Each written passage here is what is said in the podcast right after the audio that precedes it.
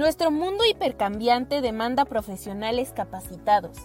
¿Estás preparado para impulsar tu carrera profesional? Encarar la corrupción requerirá la adopción de un mecanismo integral de prevención desde diversos frentes para generar un ambiente organizacional próspero y eficaz. Bienvenido a la iniciativa Días de Inspiración. 6 en punto con Gustavo Martínez Mancera. Emisiones semanales, conductores expertos, transmisiones en vivo en nuestras redes sociales, YouTube, LinkedIn, Facebook, Instagram y Spotify. Invitados internacionales cada semana. ¿Estás preparado para un nuevo desafío? Hello and welcome to this broadcast, 6 o'clock. My name is Gustavo Martinez. It is a great pleasure for me to greet you on behalf of the International Institute of Business Ethics and Compliance. I welcome you and I want to share our appreciation to our members, partners, and collaborators in Iberoamerica to take this space a reality. I would like to thank you uh, to our sponsors as well, Auditool, the Global Audit and Internal Control Network, and the Fraud Explorer, the tool for fraud prevention and detection with artificial intelligence. In this transmission, we will talk about the attributes of effectiveness, the internal audit and compliance functions, a binomial that increases value, with a great colleague and friend with a vast international experience, Mr. Hossam El Shafei from Jordan. Welcome, Hossam. Thank you very much, Gustavo. Thank you. Muchas gracias para, para invitarme. Excellent. Thank you very much. I really appreciate that you uh, join us in this broadcast that uh, is going to be uh, shared in English, uh, just to try to make more easy the uh, the talk with you and with all the audience, definitely.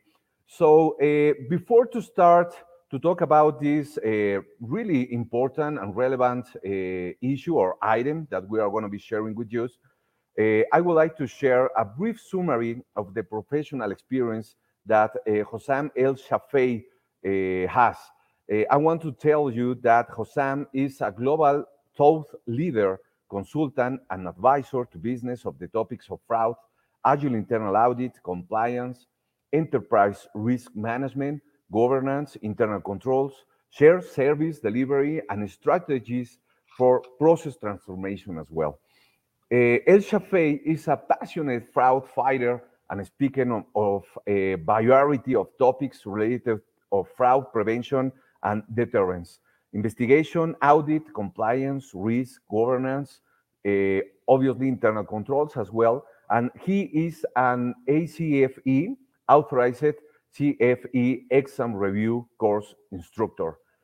Hossam El Shafei has over 30 years work experience in multinational organizations such as the United Nations, the USAID, RSM partner leading the risk advisory services and assisting other organizations regionally and internationally as well.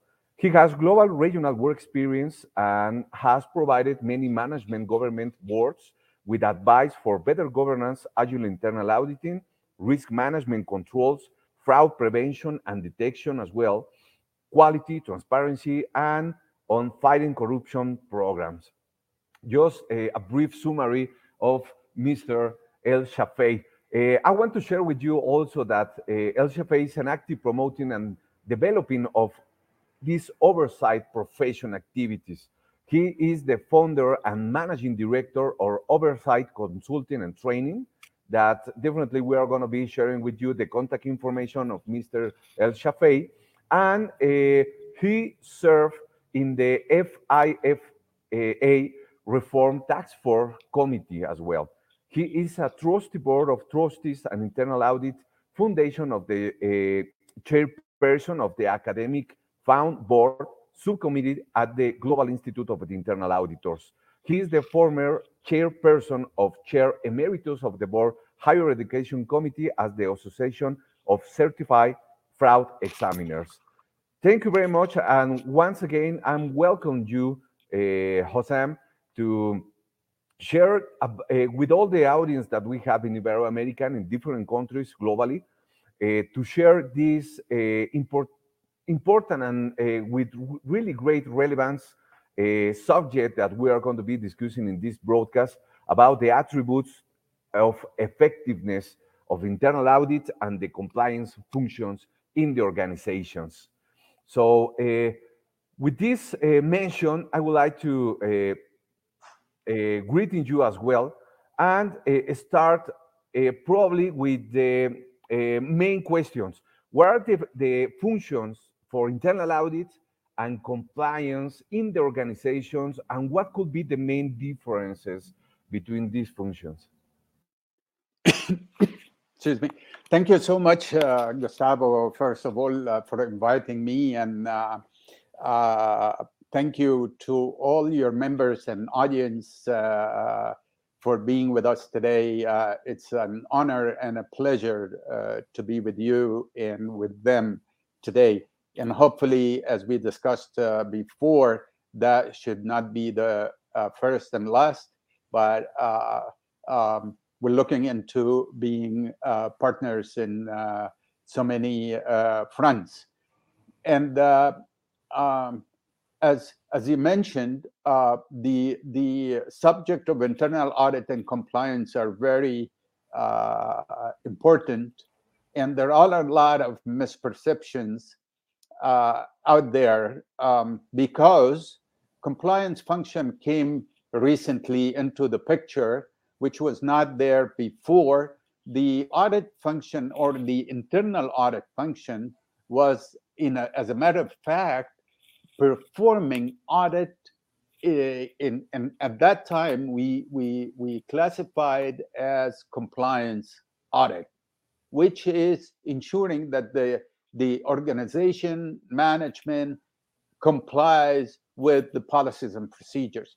And that's why at that time we didn't see much value added by the internal auditors because in most of the cases in our continents, regions, and and and the the the word, especially in in, in countries and regions where uh, developing, uh, as they call them, uh, the management and the organizations did not pay attention to updating their policies and procedures on a regular basis, on a consistent basis, to reflect the actual uh, the the actual need for that policies and procedures at the time. So most probably in in in, in many places you would see the employee performing something that is not in the policy or the, the policy is too old for that and things have changed and and and and updated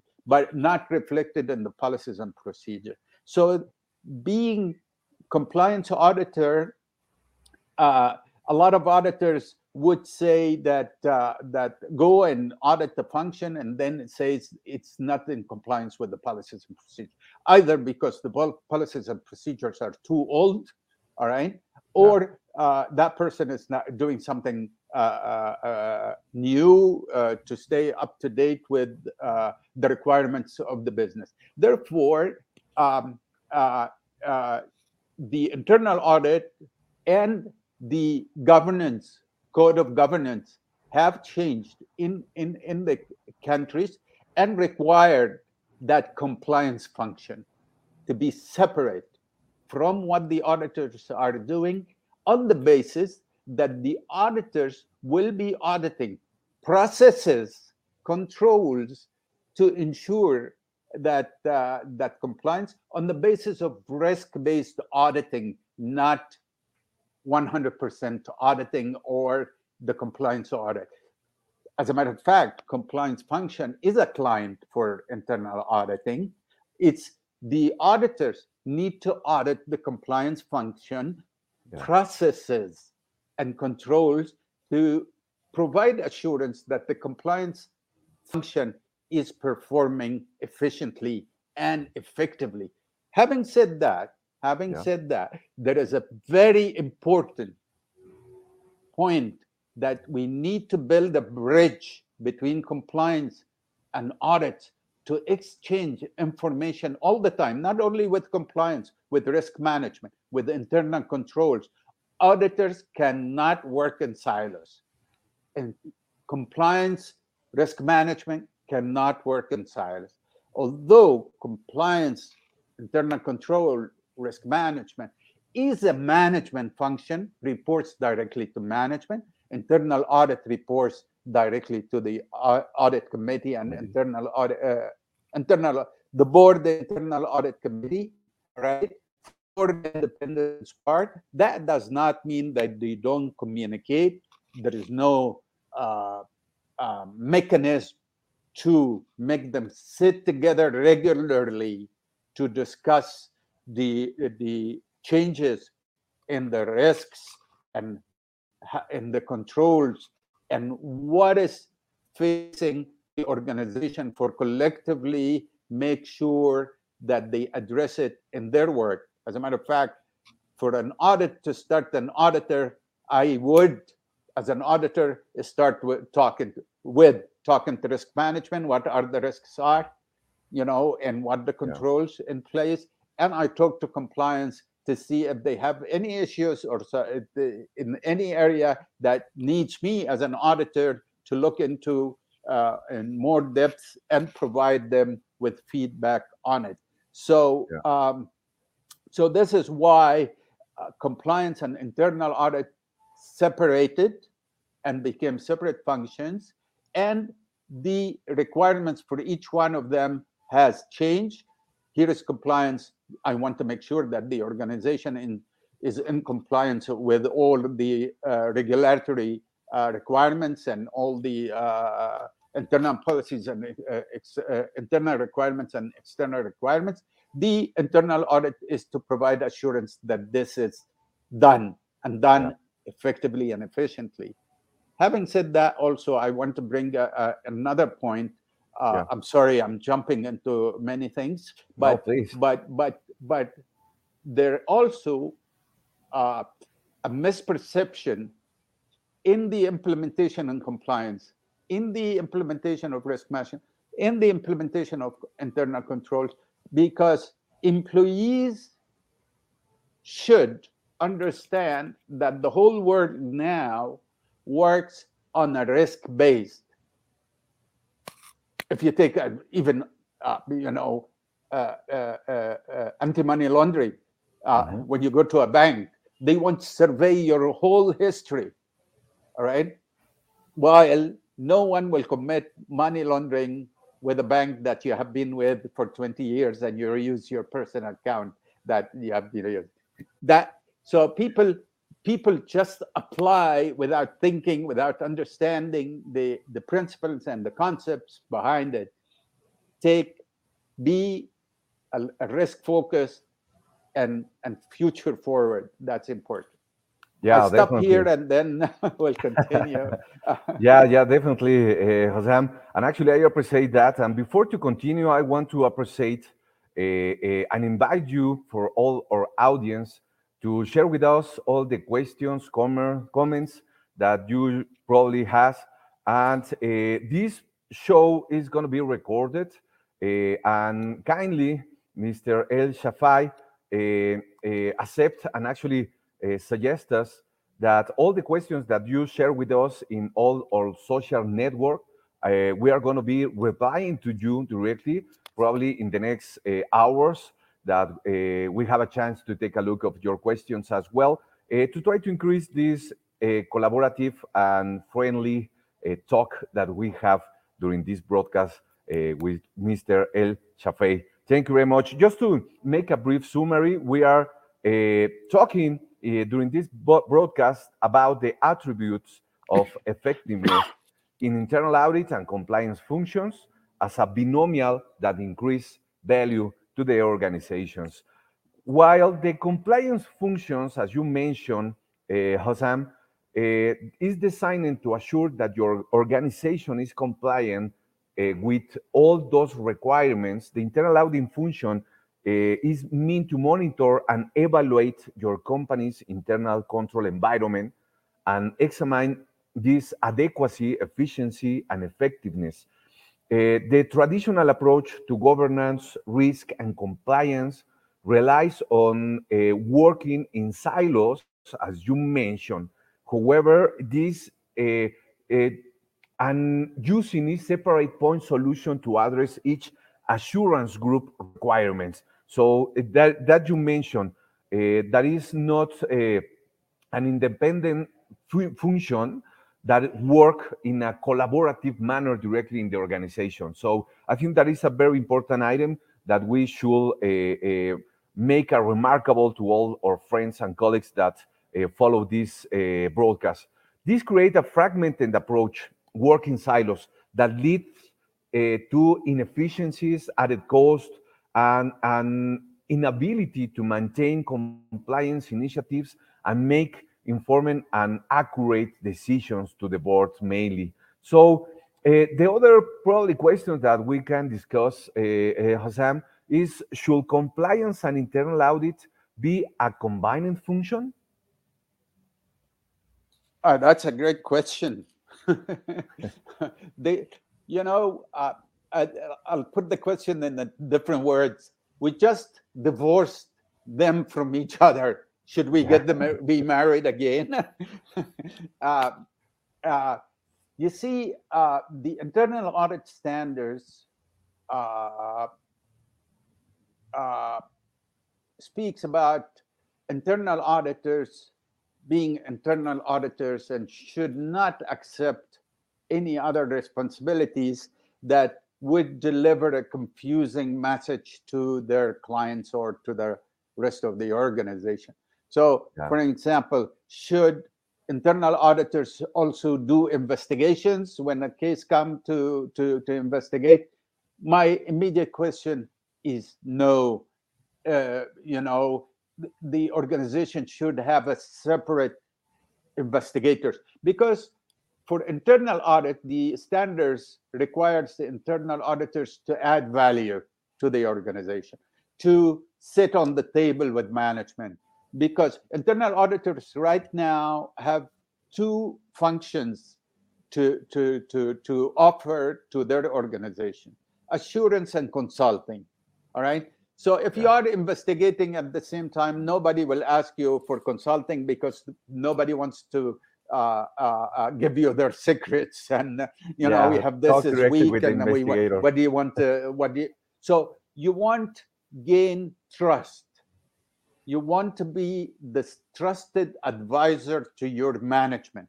How do you do that? By not uh, uh, scaring them like the old days auditors were the police officer. You know when when employees used to see the auditors coming you know they would hide they were they would organize the papers because the Yeah. auditors are coming and you know and so on. No right now you're a partner without crossing the lines of independence and objectivity all right? So you need to uh, to offer a consulting at the time when your when your advice your expertise is, is needed. Because think of this internal auditors are the very few people in the organizations that they know about the whole thing about the organization because they audit every function. So they learn about all the functions all right? This is make them unique to and put them in a right situation to be able to have a seat at the table to provide advice when needed to the to top management and as a matter of fact to the board as well all right? So combining the two together will makes hel- uh, the the the the, uh, the, the the thinking and the uh, perception whether internal audits work for management or not or work independently for the uh, board of directors. So therefore when you see internal audit in a ma- performing a management function then you will get the mixed idea about what internal auditors do and the, our standards as uh, per the institute of internal auditor global institute of internal audit refrain us from uh, uh, performing management responsibility or man- management operation. And if we do, we we we we may stay refrain for that for for for for a 12 months, one year or so from auditing this function uh, during that period. So my answer is no, because internal auditors have moved out from compliance audit to risk-based auditing, and compliance right now has been um, uh, required by the regula- regulators, and what they do is good to protect the organization and management from being embarrassed uh, with the regulators or with the external uh, auditors. Therefore, our job as auditors to provide assurance that this function is yes performing uh, efficiently and effectively in their uh, functions with regular communication with them on what are the issues in compliance and what are the issues in risk management and internal controls as the case may be. Yeah definitely. I really appreciate your answer and i'm totally agree. And before to continue i would like to invite to our, our audience to know more, more about this uh, international initiative uh, for the international institute of corporate ethics and compliance uh, that we are in these sessions that is a part of this international initiative days of inspirations. We are currently in the four seasons season in 2022 with this broadcast that you can follow on facebook live youtube youtube live and linkedin live and also in your platform for podcasts uh, prefer uh, through twitter spotify amazon music and google podcasts as well uh, and saying that, as you mentioned, I would like to continue. and you mentioned a couple of points, and actually, I think that is a, a key points over there. How to optimize the collaboration between internal audit and compliance. And we already know that these uh, two functions need to be independent as we follow different uh, objectives. Uh, however, I will appreciate to have your comments about how to optimize this collaboration between internal audit and compliance functions. Well, um, very important uh, question, very important point, because they are not in most of the cases. All right. So, yeah. so how do we get that? I say we start from the top. Okay. Um, people talk about uh, boards. When you appoint or elect board members, make sure that your board composition is balanced, that you have the right expertise in the board. And the uh, uh, uh, not only the the right expertise but the board members are independent as well. So they can express their opinion freely with no fears for from being fired from the board or or, or sacked from the board because right now board members are paid right? So it's a it's a it's an income for them. So they would like to stay on the board, right? Yeah. So so so the which is it has its uh, uh, pluses and minuses, right?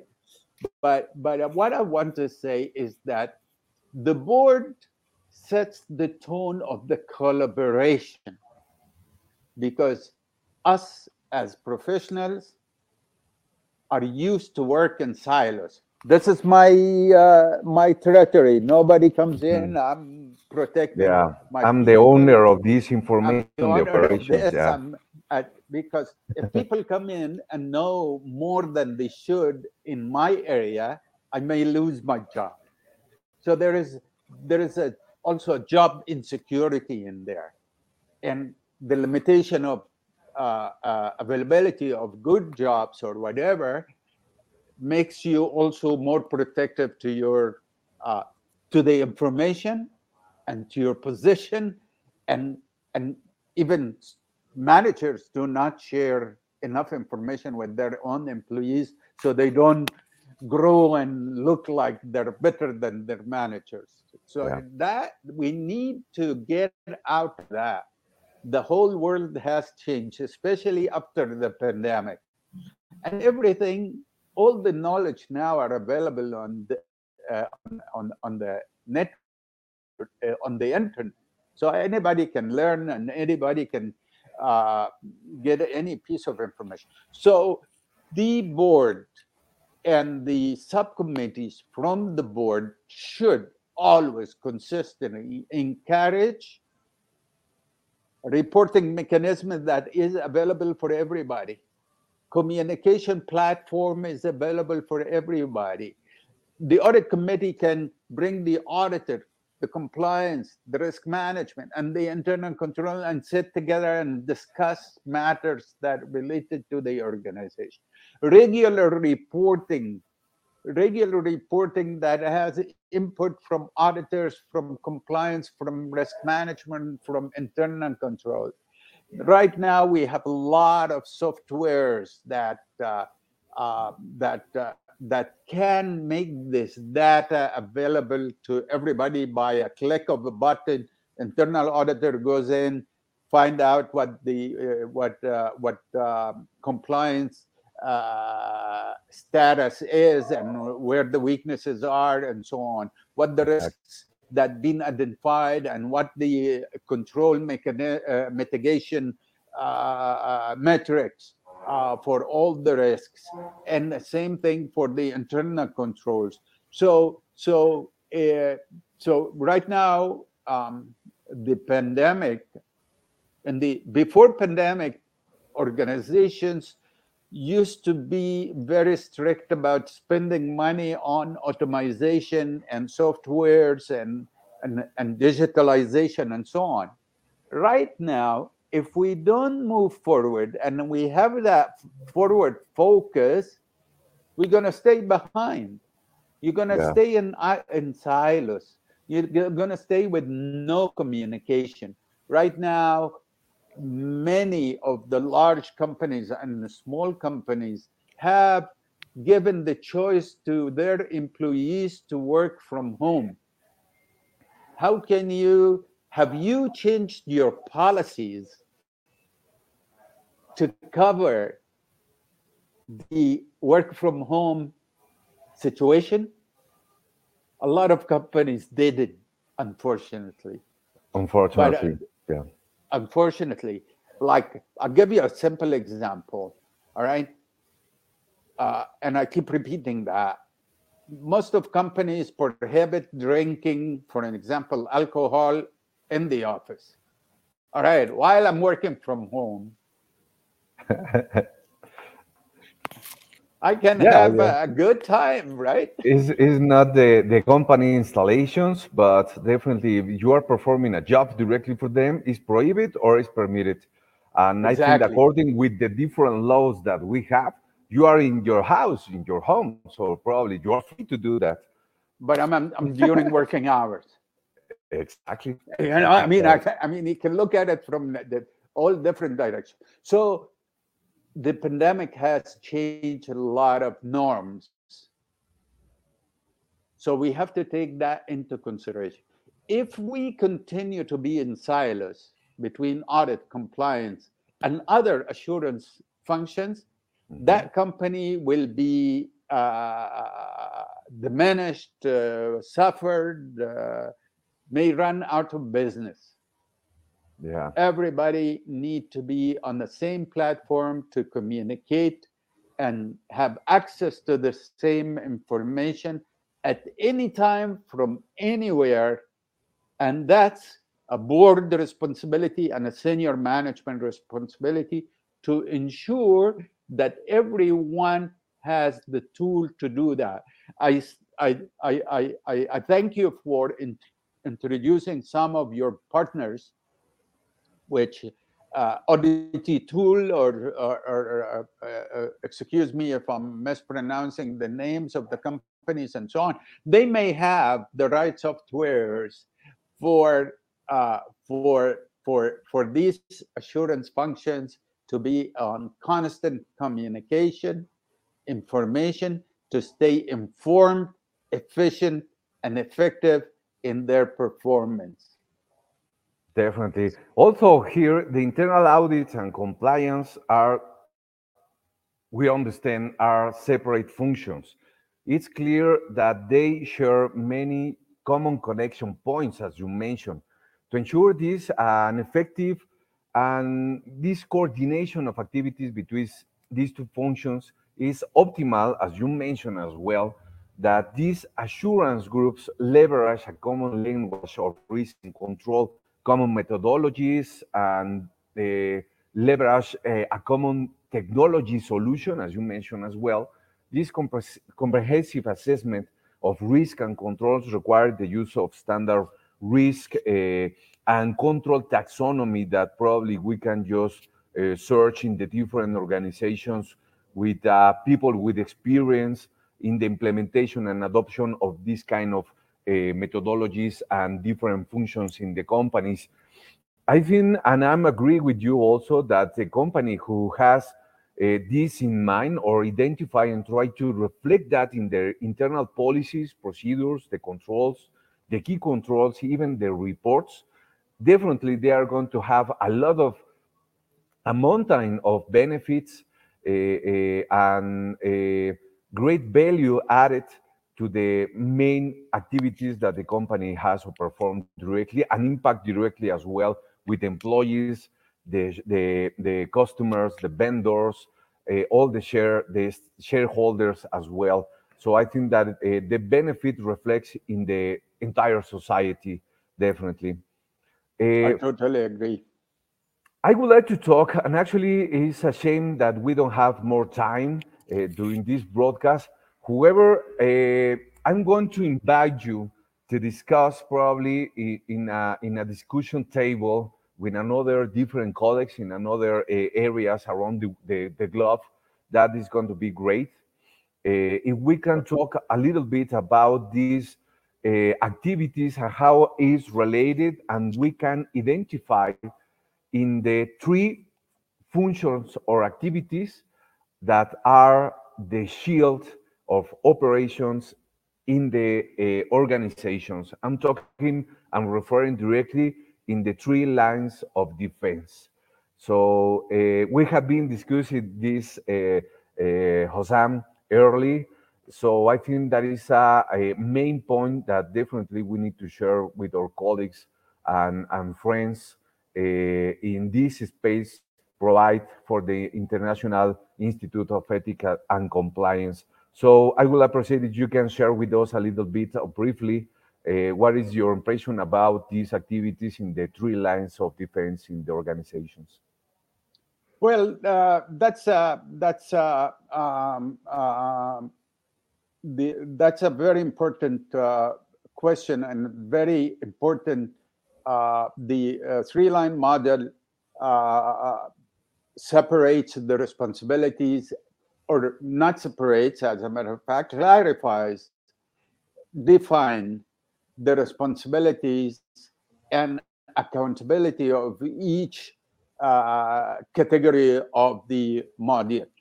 Um, so therefore, um, since we're talking about compliance and internal auditing, compliance comes in the second line and the second category of the module, which is again, mostly assurance functions, which is compliance is one of them. Maybe internal control, if there is an internal control department, is is another uh, function in there. And the third line or the third category would include the internal audit, the external audit, the um, uh, let's say the Mexico Bureau of Auditors or uh, or or so the regulate regulators that come and and maybe perform uh, auditing on the organizations or the functions.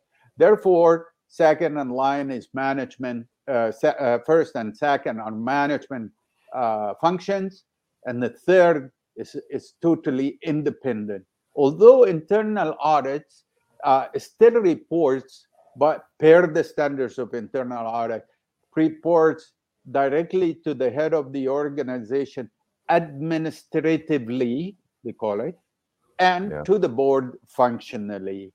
So if you want a salary increase for one of your employees, you talk to you talk to the head of the organization. If you want to take a day off or you go on holidays, uh, you, you you you you you talk to the uh, to the um, head of the organization.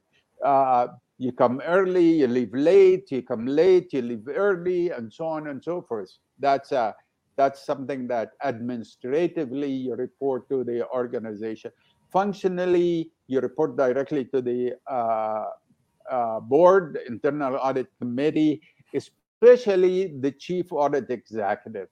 The recruitment and the, and and and uh, and the release of the uh, uh, chief audit executive should be by the internal audit.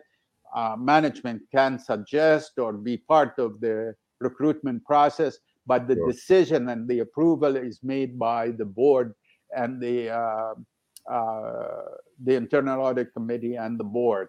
The uh, salary, setting the salary uh, of the chief audit executive is by the board, compliance is by management.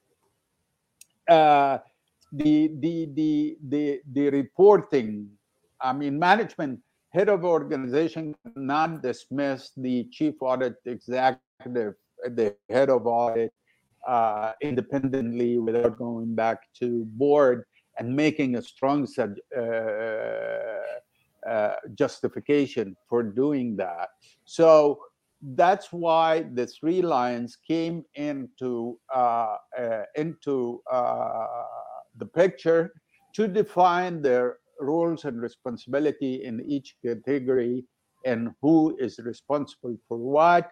And now, and now, uh, after being mod- modified and uh, adjusted to be called the the the, th- the three line model, uh, is encourage the communication and the coordination and the collaboration.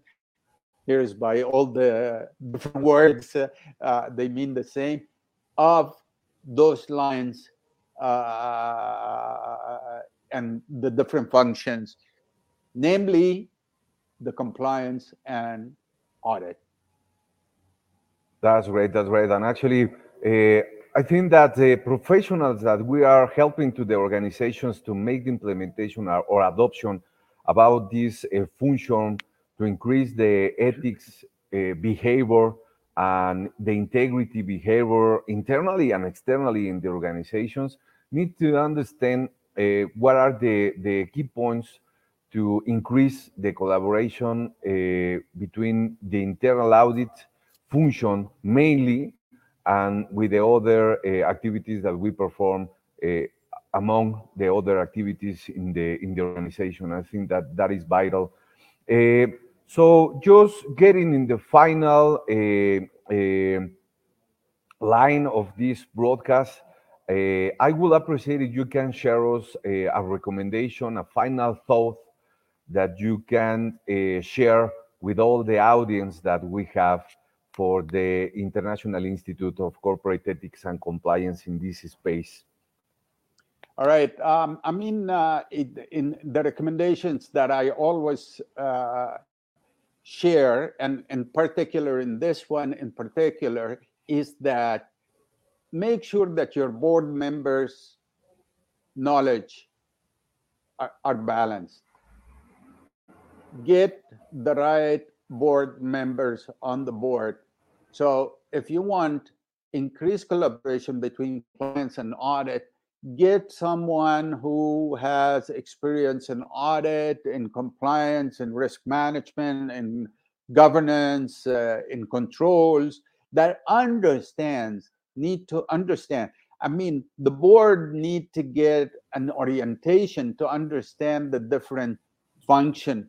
Uh, otherwise, you know, a board that cannot operate uh, without understanding the uh, the requirements for each uh, for each function, the standards for the uh, of operation for for for each function. So make sure that um, uh, you select the right uh, and balanced board members. If you do that, I'm sure the ethical culture will be different. All right, will be good because that will they will enforce the tone uh, at the top uh, to create an ethical culture. The other thing is that uh, they will reinforce the um, the communication between the different functions and the collaboration between the different function because auditors cannot work alone in silos all right auditors are not anymore the all the auditors that they close their doors uh, their uh, documentation are uh, uh, confidential and nobody can take a look at all right? Encourage the collaboration between external auditors and internal auditors compliance risk management controls uh, lawyers lawyers. Auditors yeah. need to communicate with lawyers at the beginning of each uh, assignment to understand if there are any allegations in this area all right? Because that's one of the risks. But an auditors that that and, and unfortunately don't know it all. So you need to get information from other people who know. So don't play the smart guy or smart gal that you know everything. I'm sorry don't play it low and learn from others, communicate with others, work collaboratively, collaboratively, and uh, sorry, uh, and and then you will be all in good shape.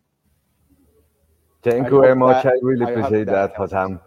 Thank you very much. Just to uh, uh, talk a little bit about the activities that you are performing. I would like to share to all our friends and also uh, to you, Hossam, to talk a little bit about the uh, activities that you are performing.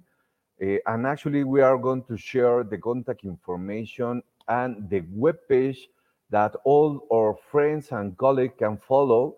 And actually, I'm going to appreciate if you can tell a little bit more about the activities that you are performing directly or, or uh, among exactly with the uh, DCRO, the Risk Governance Institute that we are saying the webpage right now?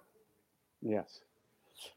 Well, um, um, maybe maybe um, I'll, I'll, I'll, I'll do a small uh, presentation of it, but uh, also maybe um, obviously we're looking forward to work together and have a collaboration as well. So so uh, hopefully this is a new qualifications that can be uh, offered to all members of the institute uh, through the institute, and uh, and it is uh, a qualification in risk uh, directors. It the the graduate of this program becomes uh, a qualified risk director. We're trying to prepare people, uh, current board members or potential board members, to understand more about taking the risk instead of avoiding the risk. Yeah. So we have uh, here um, uh, world class uh, presenters and educators that teaches uh, the qualification uh, consists of 14 modules and each module is taught by one of the world-class leaders in risk management. And uh, so so so uh, after you finish the 14 manuals uh, for the 14 modules uh, you you will go through another assessment and uh, and those are the leaders in in the in the uh, in the uh, in this qualifications that teach the qualifications. And those also have written the contents of the qualifications. So therefore it is uh, it is very prestigious uh, qualification. Uh, prepare you for your next board uh, membership uh, directorship and uh, and uh, and or if you are already a board member will um, bring some lot of knowledge to you about risks in different areas and how uh, you can take the risk instead of avoiding the risks. And in most of the cases turning the risk into an opportunity uh, rather than avoiding it totally. So, and there are other uh, courses uh, during that institute also that uh, that uh, skill enhancing skills in risk management and and so on. So that's uh, that's a brief uh, introduction to this. I can uh, we can send you uh, a video that you can share with uh, with the members uh, to explain it more. Uh, uh, a video by the president and CEO of the institute, uh, giving the introduction about all the education offered um, through the institute.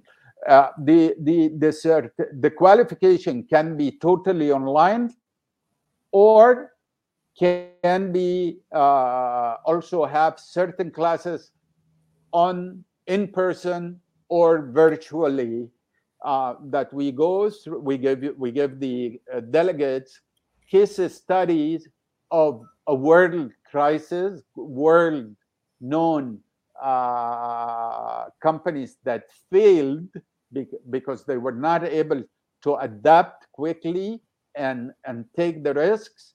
And then we sit around the table as board directors and discuss where the failure came from what should have happened and what are the recommendations that you would have given as a board member savvy and and and and, knowledgeable about uh, how to deal with risks uh, recommendations to that company to uh, that could have saved the situation. Uh, so there there is that offered um, uh, as well as all online uh, education. It's an e-learning, so you can go through all the module, listen to the listen to the presenter, read the, the supporting materials, solve problems and questions, answer solve problems and questions. Uh, if you don't pass them, you don't move to the next level. So you, repeat right. the whole module again until you, you you learn. So you're able to answer questions, and then you move forward to the next level. And then there is a final assessment at the end of the day, uh, at the end of the uh, course, by the CEO and the president of the uh, institute uh, the, before you're awarded the qualification. Excellent, that's great. Just to mention uh, a brief, uh, directly for all our friends and colleagues, uh, we are uh, in the next year, in the next weeks, we are exploring Eh, this opportunity. yeah, in the next weeks, we are going to be eh, eh, sharing with all of you a, collaborative, a, a, collaboration agreement with different institutions, including the DCRO Institute, uh, to have this offer also for all our colleagues and friends, friends in Iberoamerica as well. So be in contact, and uh, I appreciate your attention and your questions that we are going to be answered briefly uh, uh in the next days uh, definitely in, for all, all, the activities and obviously, Hossam is going to share these answers and comments for all your questions. Thank you very much. And Hossam, thank you. and for all our friends in that area of the, the world Uh, that we are just riding together is uh, kind of amazing to be connected with all of you. And uh, hopefully we can meet next in the next days and weeks in other broadcasts of this program, 6 o'clock of the International Institute of Corporate Ethics and Compliance. Thank you all, and thank you, Hossam. Thank you so much for the opportunity, and I look forward for more. Thank you. Goodbye. Thanks. Bye bye.